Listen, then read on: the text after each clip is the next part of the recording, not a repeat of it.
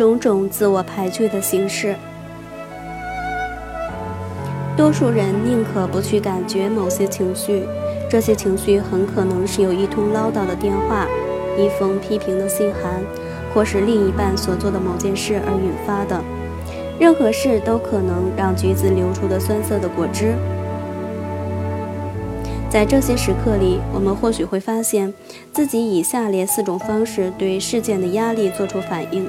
再次重申，这些对外在刺激的不同反应方式都根植于我们如何认知自我。我们或许会通过下列的反方式而反应：一、无能的感觉，包括无助、绝望、挫折、沮丧、愤怒、嫉妒；不妥当的感觉，羞耻和罪恶感；二、打击自己的行为。许多人为了逃离不想要的情绪而畏缩退却，要不然就是变得咄咄逼人，并且往往会滥用转移心智的替代物，例如酒精、药物、毒品，或是转换情绪的替代物，例如食物、巧克力、香烟。他们会责怪他人，大吼大叫，乱发脾气。有时他们又表现得完全无动于衷，或是表面上很镇定。三、负面信念，这些负面信念都是对特定情绪，譬如生气、沮丧或是性渴望的强烈批判，认为这些情绪是错的或坏的。某些人经验过这类感觉时，会产生极端的羞耻感或罪恶感。四、自我毁灭的举止，有些人对情绪上无法处理的状况。会有另一种反应，那就是不负责任，或是表现出具有胁迫性的态度。这种人或许在潜意识里存有想死的愿望，这意味着就某个层面而言，他们是在迎接外来的伤害，或借着种种行动寻求负向的注意力。在你继续读下去之前，请花点时间沉静下来，思索到目前为止所读过的一切。你是否能辨识得出你曾经有过的经验？如果可以的话，你打算在未来如何改变那些反应？你将需要哪些资源以便做出改变？你可以做些什么来获取更多的资源？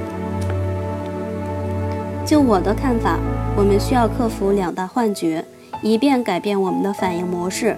它们分别是：一、外来的因素制造了我们的压力；二、当我们饱受压力时，需要来自外面的帮助。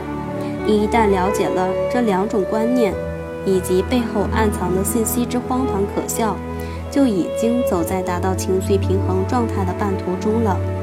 因为如果真的是外在因素造成了内在的骚乱，那么寻找免除压力的保护方法，如逃避、退缩或否认，就是正确的。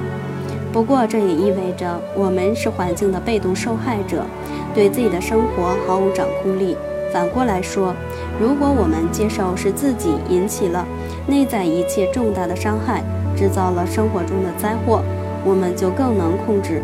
命令中枢，学习如何在崎岖的生命道路上清楚地掌稳方向。因此，我们唯一需要外在资源给予我们的帮助。就是一套如何掌握自己的生活以及相互支援的人脉网络。请阅读下面这段文字至少两次。平衡情绪的重点就是要认清，所有重要的事情都来自于内在，这是通往内心和谐的第一个线索。我们需要接纳自己，接纳生命是艰苦的，接纳人生中将会有重重的阻碍。接纳我们将会犯下许多错误，以及接纳许多人会误认为我们就是他们苦恼的源头。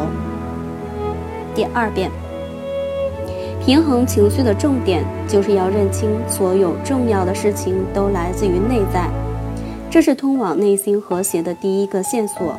我们需要接纳自己，接纳生命是艰苦的，接纳人生中将会有重重的阻碍，接纳我们将会放下许多错误。以及接纳许多人会误认为我们就是他们苦恼的源头。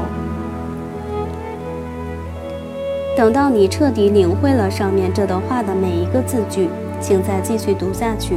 没错，一定会有人不喜欢我们，但那并不是灾难。我们没办法取悦每个人。为什么领会这一点有那么重要？因为我们童年的生存训练导致了许多问题。